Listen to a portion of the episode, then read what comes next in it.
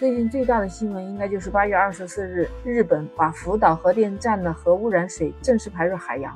有反对声音吗？当然都在反对，但是他顾及到我们吗？没有，都已经既成事实，我们说什么都好像无能为力。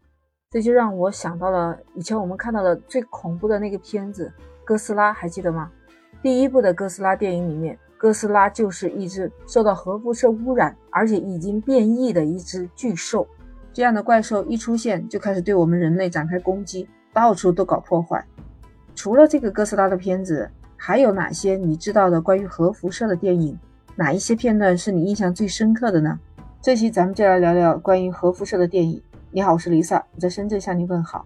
在第一部的哥斯拉电影里面。广大民众还是不知道这是一个什么样的东西，就只知道他们破坏渔船。这些渔民当然就想了一些办法，要不就是驱魔啦，或者是说什么献祭品嘛，就有点像我们古代那样的。但是其实当时日本政府是知道这个哥斯拉是由于美国氢弹实验的一个产物，但又没有告诉广大群众，主要就是因为他们害怕美国跟日本的关系搞僵了，对他们不好。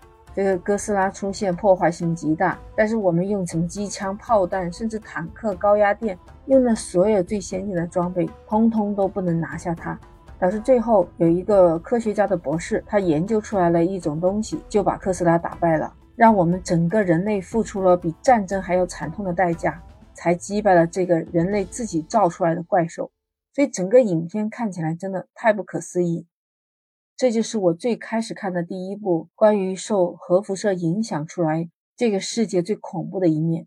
这样的电影其实也来源于生活的。那都知道是一九四五年日本广岛长崎被投下了原子弹，受到了核辐射污染的人，那是真实存在的。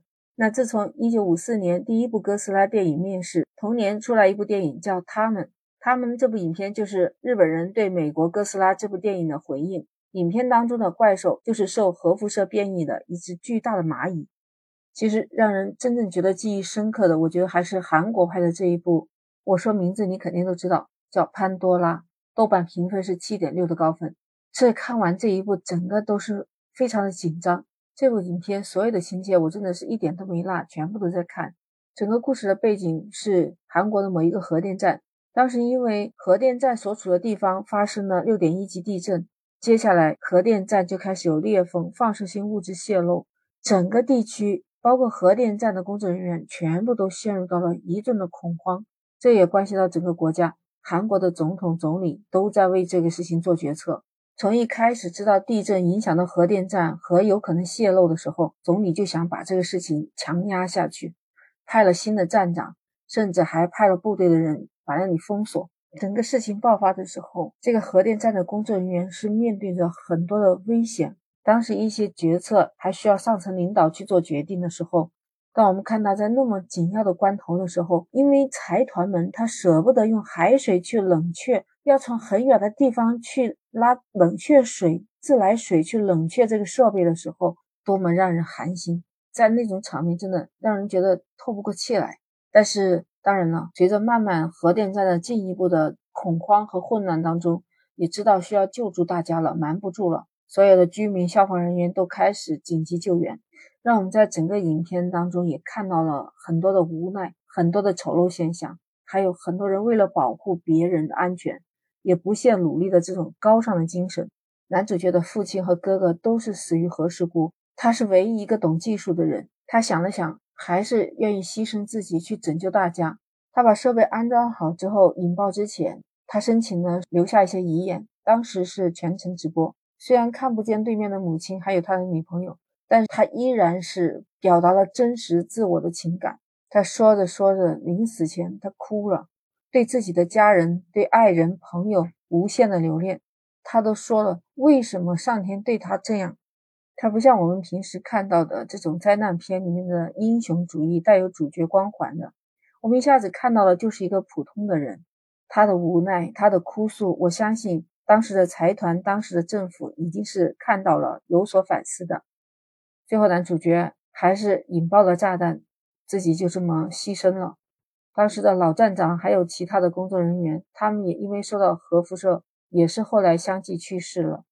从小的说，就是为了自己的家人、爱人和孩子；大的说，也就是为了整个国家的未来。他们还是封上了泄露的核辐射的水，真的让人看得很心痛。